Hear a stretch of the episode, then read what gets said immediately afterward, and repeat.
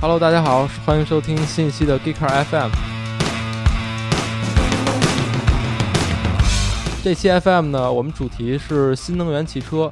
最近我们也发现，就是说身边很多朋友，然后在问我，到底现在电动车靠谱吗？或者新能源车靠谱吗？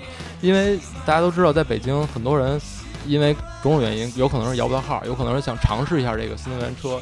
呃，所以大家都有这方面的购买欲望。今天呢，我们就请来了三位嘉宾，有两位呢是一位是真的现在想买一台电动车，还有一位是现在呃目前的一个新能源车的车主。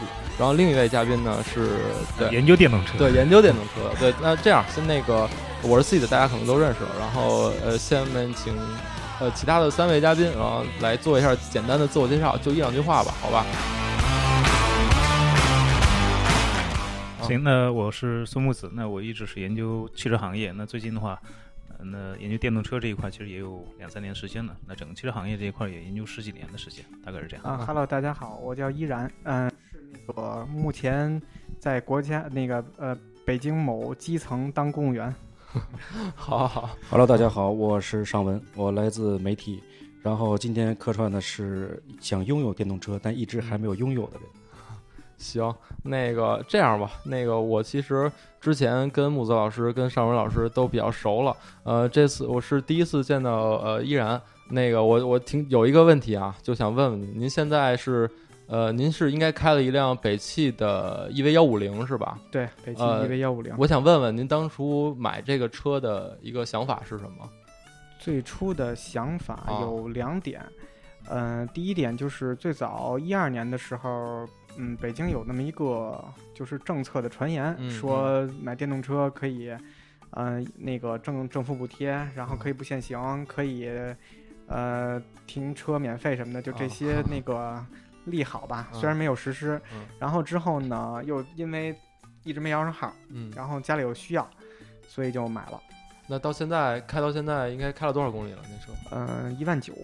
一万九，怎么样啊？感受？嗯，挺好的，嗯，很好。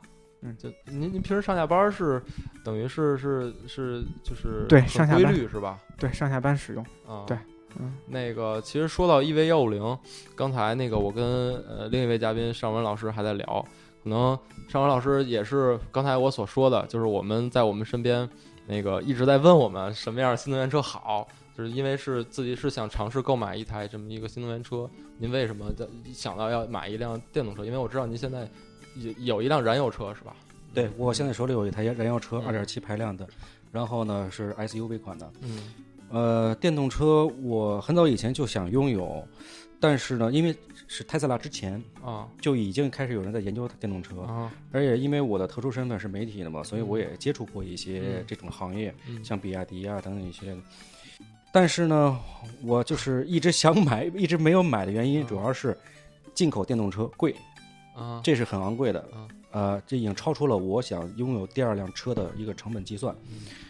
然后还有一个，它不享受任何补贴和上牌的优惠。嗯，然后我就开始观察国内的一些汽车，国内一些汽车呢，呃，不管是合资的还是自主研发的，有一个通病，通病就是。它的外形设计和内饰设计，嗯，但就因为国产的这些汽车不能满足于我这种现状，嗯，还有一个是现在的科技发展水平还没法到到达我要的那种续航能力，嗯，因为我的家刚才咱也咱私下也聊过，我的家离我的公司一共是五十五公里，哇，这么远！我每对 我每天要往返一百一十公里，我相信现在除了 i 三和特斯拉，还没有一款车能。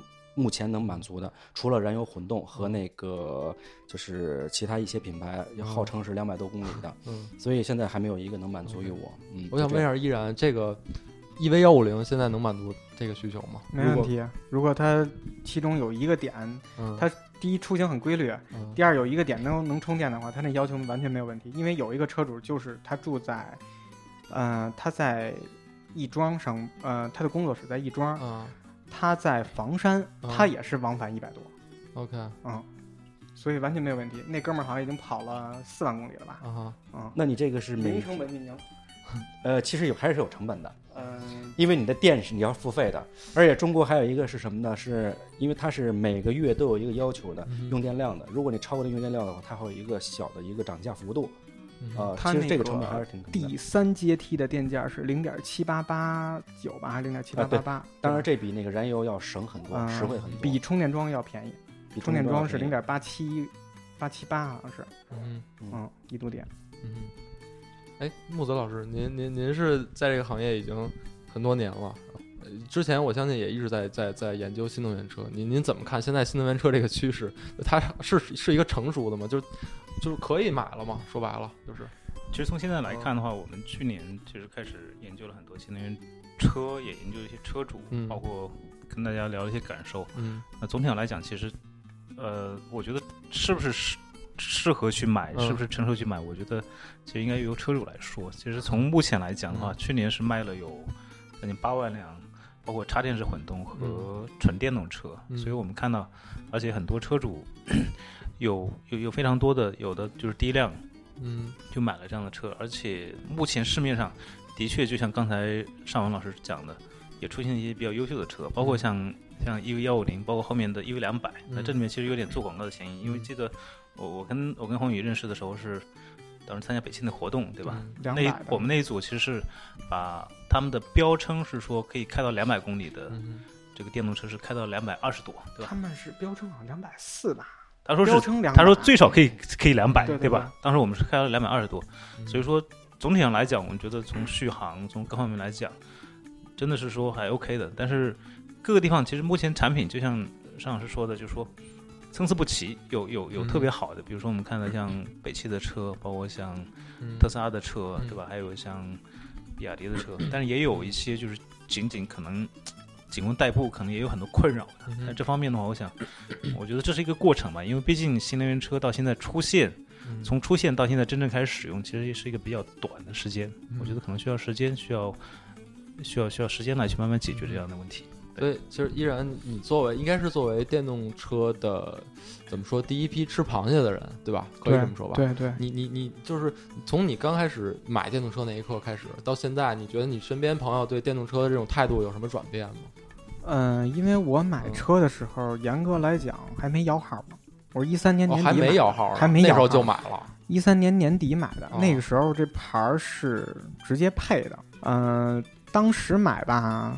就是包括现在也很多人就是那个这个观点，一个是首先价格，嗯嗯，因为说白了那个大家，我觉得多数人的初衷都是因为摇不上号，才会考虑买电动车，对对吧？对，这没错。嗯，然后呢，我就会想，我既然摇不上号，我就先占一坑，嗯，我占一坑呢，我肯定花最少的钱最合适，对吧？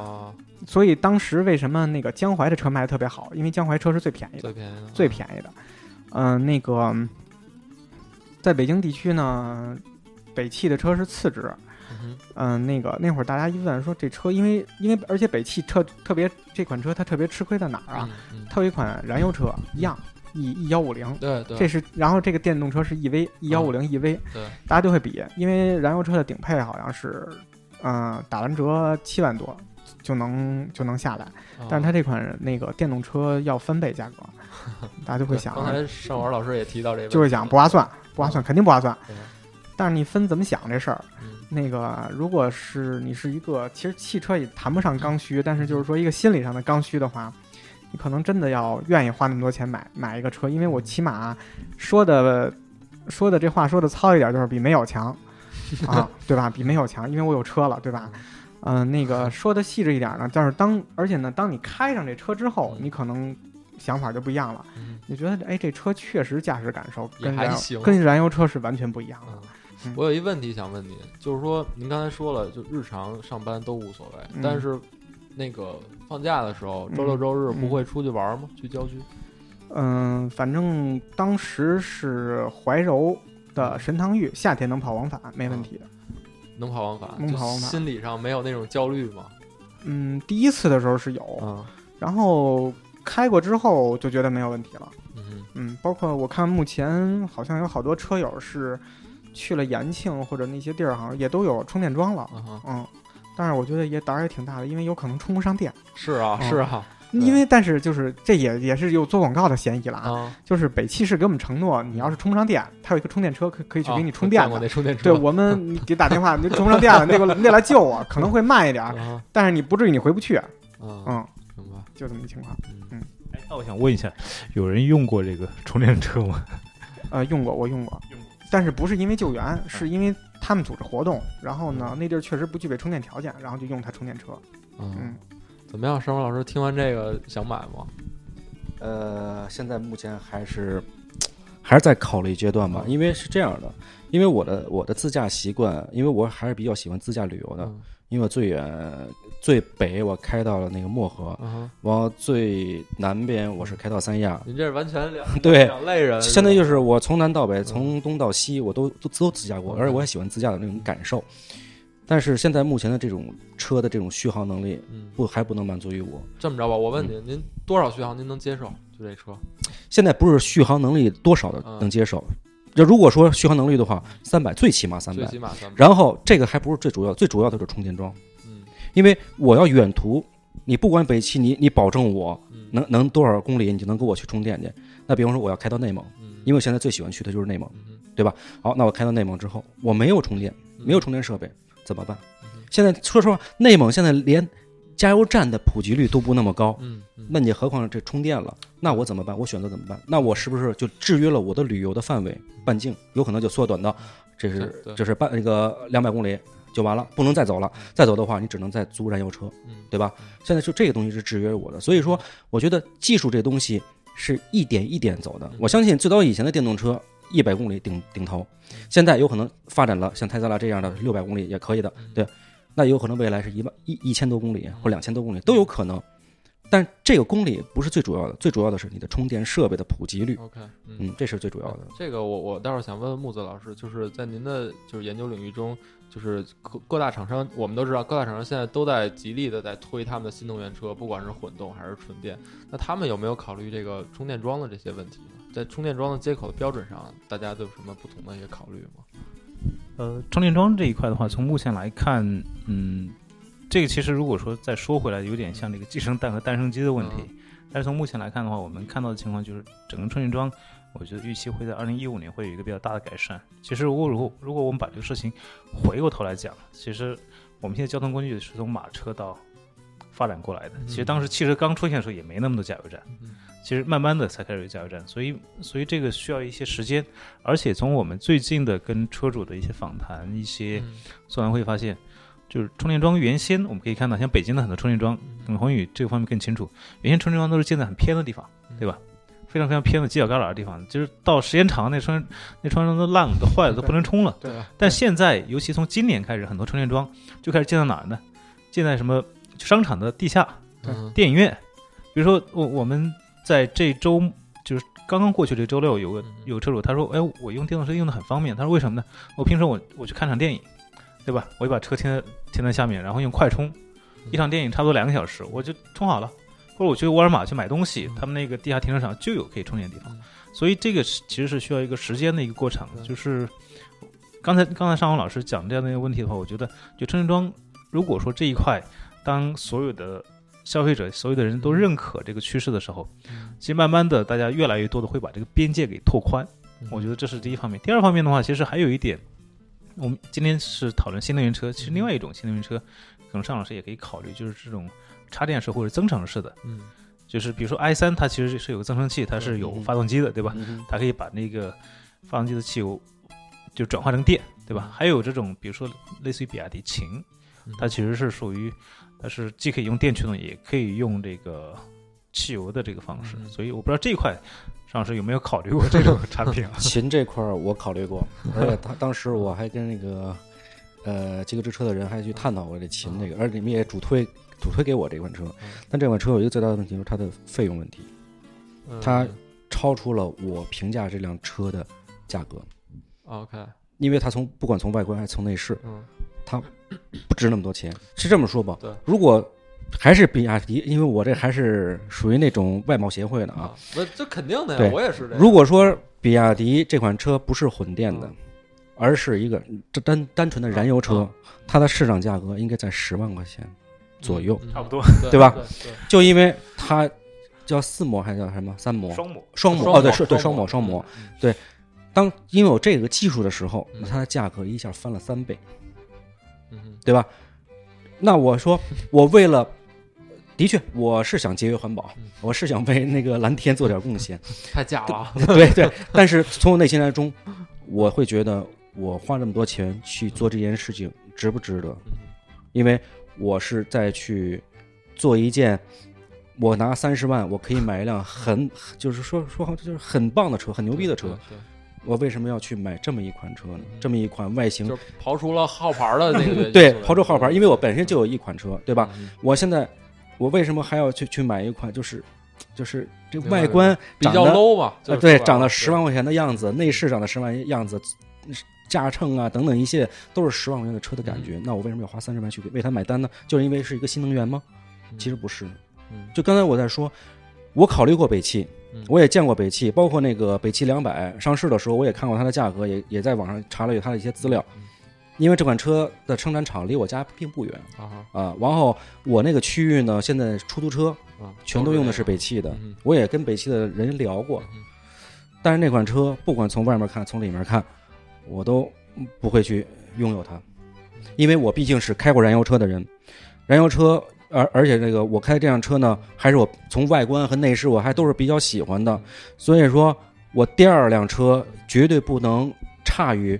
我第一辆车的整体感受，不管它是燃油的还是那个新能源的，但是我又对它又又有一个价值的期望，我不有我不想说又很贵，因为我我第一台车其实我的燃油性能也挺好，也不到十个油，对吧？而且二点七排量我觉得也 OK，从驾驶啊、往往长途啊等等都没问题，所以我要买第二辆车的时候，我是考虑电动车，但是它的价格不能超出我的预预知范围。目前因为它还没有形成一个真正的规模。没有形成规模之前的话，我觉得它的定价其实偏高一点，我觉得其实可以理解，就因为本身其实类似的情况，目前我们所见到的新能源车，即使是国产的，它比同类型的这个电呃就是燃油车，其实还是会贵一些。那其实现在的电动车价格，就比如说同一款车，它要电动车要比燃油车贵很多，是吧？贵将近一半的价格。呃，这个这个这个差价主要是贵在哪儿？是在电池吗？从目前来看的话，其实我们看到的貌似是电池，好像据厂家说，对，据厂家说是电池，但是 这里面的话，我觉得就是说，有我我我个人觉得有两个方面哈，一方面比如说我们见到的一些量比较大的，嗯，有些品牌，比如说像像 E 幺五零，的确电池是你在一开始目前，比如说去年北汽其实也没有生产多少车，也就五千台左右，对吧？也就五千上下的车，其实这样的量其实会使得你的你的。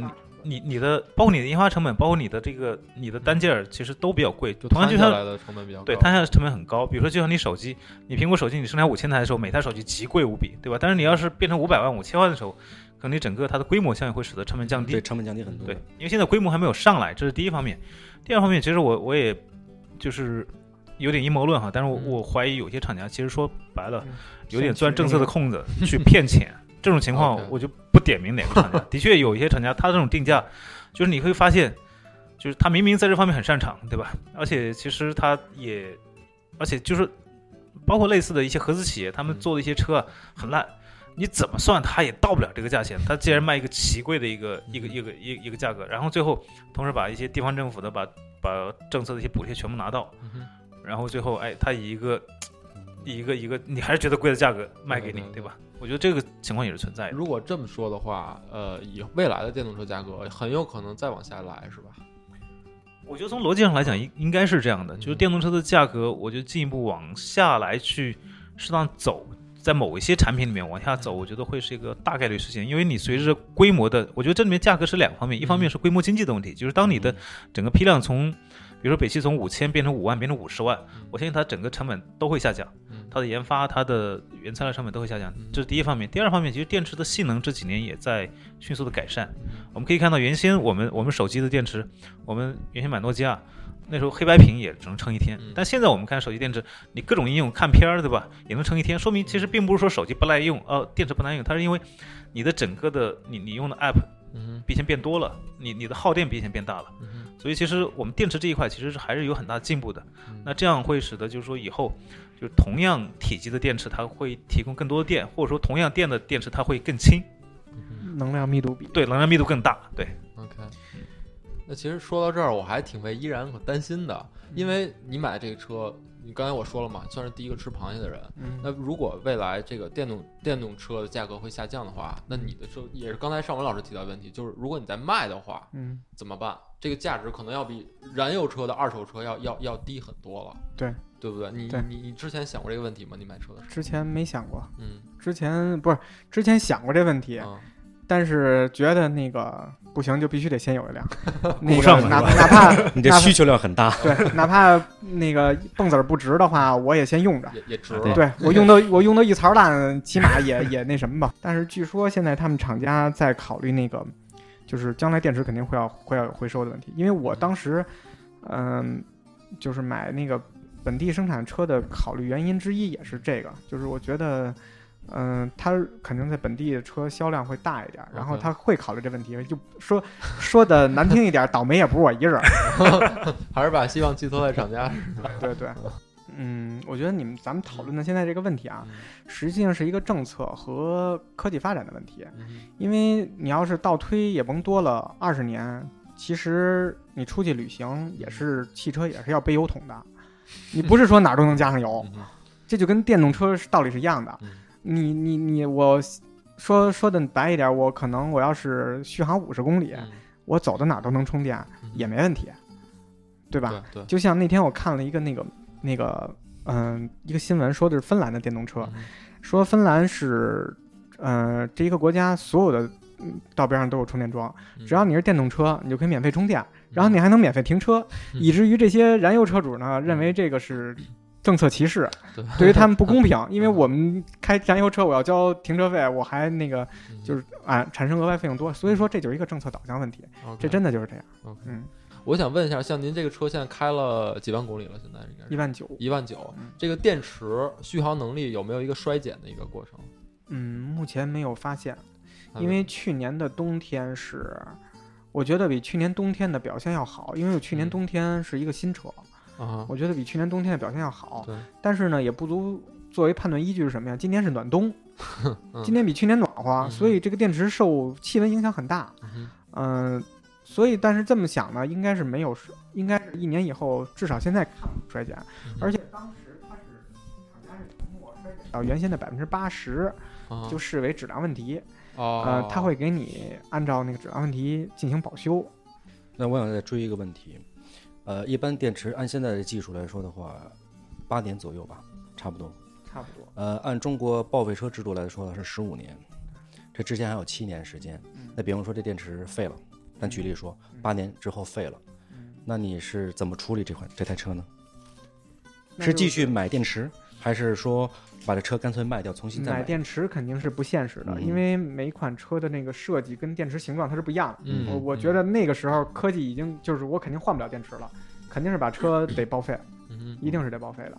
但以后三幺五投诉的热点估计就是这个问题了。嗯，有可能，完全有可能，就增加了一个投诉点。对，完全有可能。嗯，哎，其实我我我还是想，因为邵文老师，今儿我请邵文老师过来，还有一个原因就是我我们看看能不能帮他选一辆车。就是这个问题，我想问木子老师，就是您看，您肯定也研究过这些厂家的这些车，呃，我们我们作为汽车媒体，我们也看到，像车展，原来车展就是大家秀车嘛，现在我发现有一个趋势，就是每一个汽车厂商他都在他的展台放一个充电桩，就是每个厂商他都会出某一款车的插电版本也好，纯电版本也好，就是呃，您觉得现在这么多，就是就这这个是是一个厂家的一个趋势吗？就是做插电混动？就这是他们在车厂那个角度来讲，是出于一个什么样的角度去考虑的？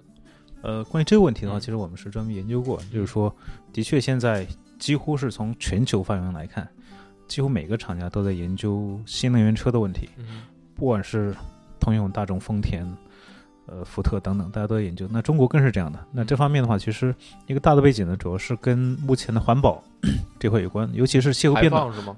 就排放温室气体的排放这块有很大关系。那么这方面做的，大家也知道，美国有一个政策叫 CAFE 政策，CAFE 政策其实就是燃油消耗限值政策。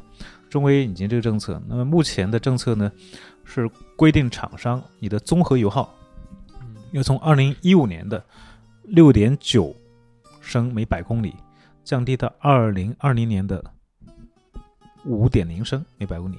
意味着就是说，在五年的时间里面，你的油耗大概降低将近百分之三十。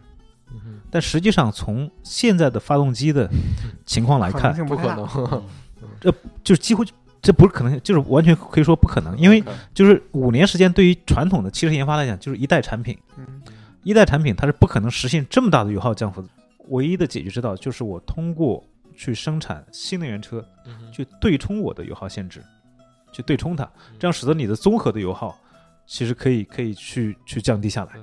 还可以弄那种就是混混电的，啊，对各种方式，大家就是说目前就是有点叫八仙过海，各显神通。其实每家都有自己的招，但从目前来看，呃，尤其中国来讲，几乎是每个厂商都会去去去考虑这个问题，而且是作为一个很重要的一个一个一个一个议事日常。而且一旦你不能达到这样的一个情况，到时候会有惩罚性措施的。这个惩罚性措施体现在目前虽然说没有完全把这个措施说亮出来说怎么样，但大家可以预期可能几个方面。第一方面。你可能你新建工厂不批，你新上产品也也不给你上，以及说其他的等等等等的一些方面，都会给你让你受不了的一些限制，所以这样会使得厂商在这方面会会被迫会投入比较大的一个热情。这方面其实，在关于减排的问题，其实像欧洲啊，像北美，其实这方面做的比我们还好。比如刚才大家也提到关于北欧，其实我们看到数据里面，像挪威、像芬兰，他们的当地的这个新能源车的销售比例。差不多达到百分之十的比重，嗯哼，就每卖一辆车就是新能源车。我大概的数据啊，比我们这边要多得多。就他们的这种意识会非常非常强的一个情况。现在欧洲这么好了？就北尤尤其是北欧那边，我指的是北欧，对，他们面积也没有那么大 啊，对，充一次电就够了。对，所以刚才 C 的说，北欧那边说沿街很多充电桩，我觉得这个事实是这样的。我们看到很多一些像 Leaf、像像 Mitsubishi 的一些产品，的确就是在北欧卖的特别特别好。对，但是相相反，蓝欧可能就好像没有那么 那么好。对，刚才您说这问题，我我前两天也看新闻，就就前两天吧，说阿斯顿马丁要做纯电动的车，所以他这么做的目的就是因为他为为了保住自己的 V 十二发动机。对，是这样的，他只有通过纯电动，他才能去，他才能使得传统的这种大马力的这种传统的一些产品能够。能能能能够得以生产。你所说那个综合是说它整个产品线这这一个系列，对整个产品线，不是说我某一款车，不是某某款车。比如说你这个厂厂子里面就是有排量特别大的，嗯，但如果说你有排量特别呃不，你比如生产一些低排量的，我来去补充那个，来去做一个有点就是就高油耗碳值销售那那个那个那个，对，差不多是这样的概念，没错，真的，算个价钱平均就可以。要这么看的话，以后您的选择就更多了。对，那那样的话，对吧？其实我也一直在考虑那种混动。我觉得插电混动对插电混动，因为我比方说，在我满足于电量的时候，续航能力的时候，我当然会用选择用电，不管它是环保还是节能还是等等的，还还降低我的那种成本。如果不行了，我再用燃油。说白了，最起码有一个保障吧，就别给您搁半路。对我最害我最害怕的，刚刚跟你吃饭的时候我在说嘛，要如果电动车这普及完了之后，以后会新生一个新的应用，叫拖车服务，就类似于滴滴打车似的，对吧？那这样的话，比方说我车里后面永远安带着一个拖车拖车工具，然后谁抛锚了或者谁没有电了，完我拿我的车去救援去，对吧？有有可能会以后会滋生这么一个服务出来，一定是充电服务。比如我的车带发电机，那不会，我可以去给你充电很慢。不不不，那个。已经有，就是已经有热情车主啊，发明了这个，就是很快，就是很快，真的很快就能充满。就是我用燃油发动机，他是自己背着发那个背着充电桩吗？还是说他只是转换成二百二去充电？不是，他是做快充，三三百八十伏从快充充电，真的很快。呃，现在它是用的是那个就是发电机，发电机是三百八十伏的发电机，不是，它就是二百二十伏发电机，然后它升压，升压过去，升压，然后直接从前面冲。有已经有热，那他对那他对这个发电机也是一个很大的挑战。而且而且现在他已经研发到什么程度？他有一个小箱子，比如笔记本这么大的箱子，我这个箱子两度电，就我提着走，我提着或者我一个那个拉杆箱两度电，然后快充三分钟就充满。我这个就是充瞬间把我这两度电充到车里，两度电大概三十公里吧，就这么个感觉。您说这是热心车主发明的是吗？对，现在已经有车主，就是北汽的车主发明了这个东西。真的吗？这个市场很大呀。对啊，那如果这样的话，以后每个电动车里配这么一个，对，现在就是，但是 但是它电池的成本也挺高，它可能一度电一度电在五千到六千块钱吧。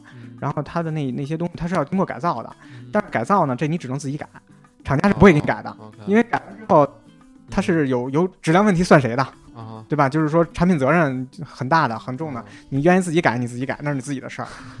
出了危险也是你自己的问题。但我觉得这个应该北汽应该把这个人调到他们的研发部门，因为这对北汽来说是一个非常大的是这样技术的。现在有有两个车主啊，那个之前是那个车主是，所以你说那个内蒙那个问题，我为什么当当时没接呢？他也，咱们这个网叫 G 看啊，那那个那个车主应该也可以算个叫极客了。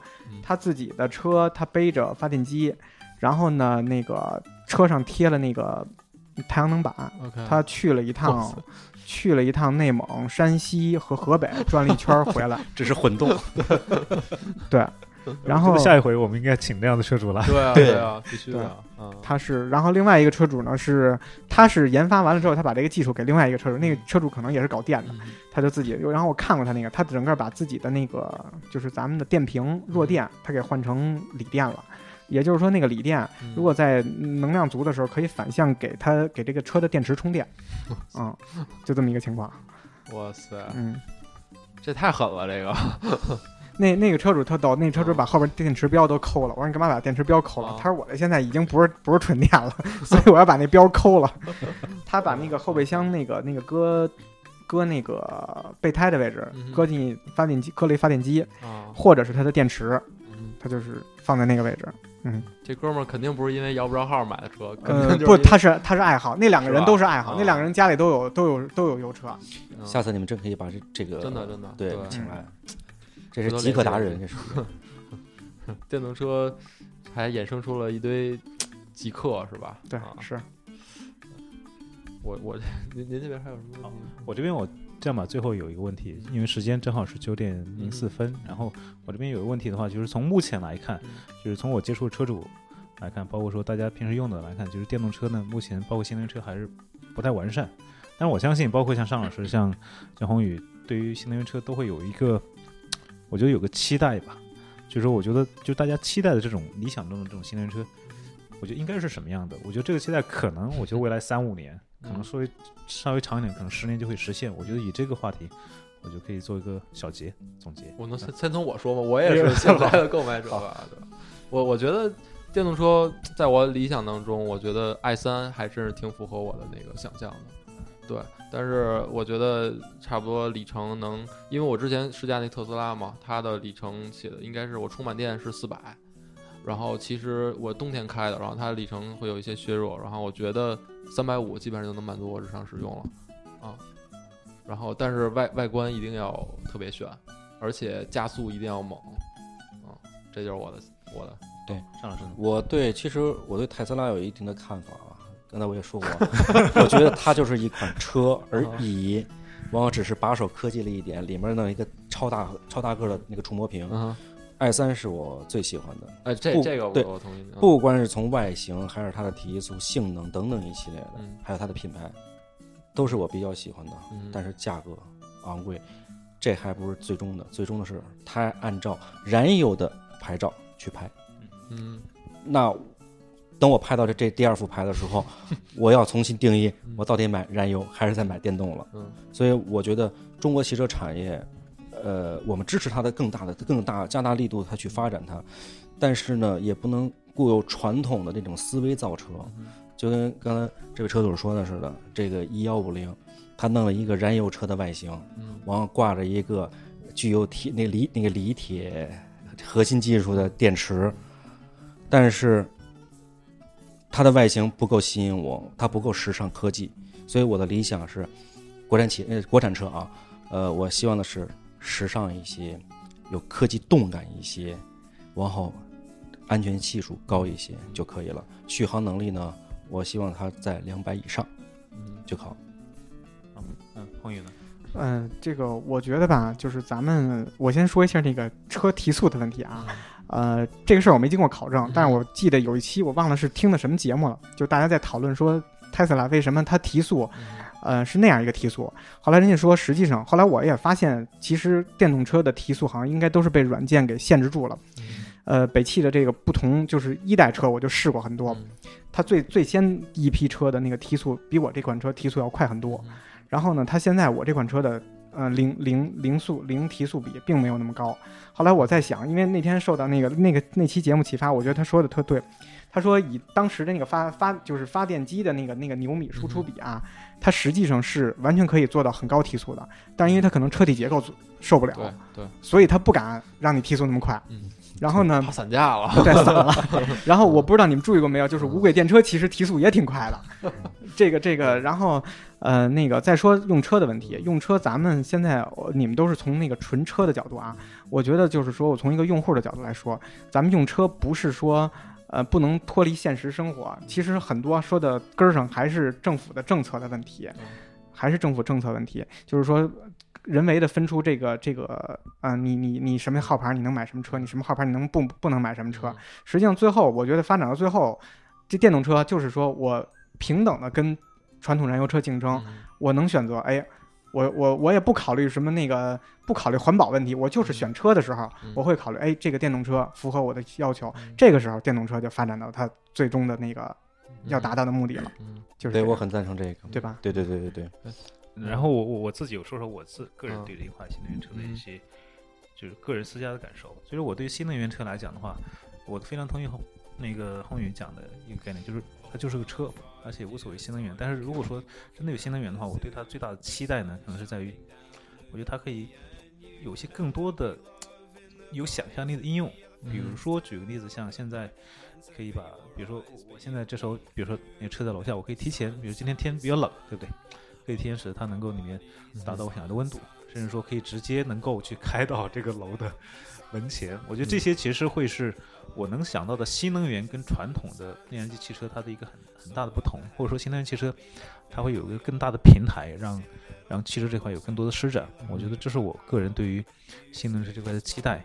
如果总结来讲，就是说，就是新能源它可以使得开车更懒、更方便，而且更简单。对。这是我个人的一些想法。而且我我我觉得未来的无人驾驶可能还真的都是得是电动车。嗯，行，那要不然咱们这期节目就先到这儿。然后我我我最后说一句，就是我希望未来电动车会有很好的发展，然后既能满足像尚文老师这种有一点浪漫情怀、理想主义和小资情调的这种这种选择，又能满足像像那个依然像宏宇这样这种比较理性的这种常规的这种使用。我觉得，如果能满足像您两类人的这种需求的话，而且政策上还能有一些更好的一些政策出来，我觉得可能也会有更多的人愿意去购买这个新能源车或者电动车，是吧？行那要不胡老师这期节目就到这里，谢谢大家，谢谢大家，好，谢谢。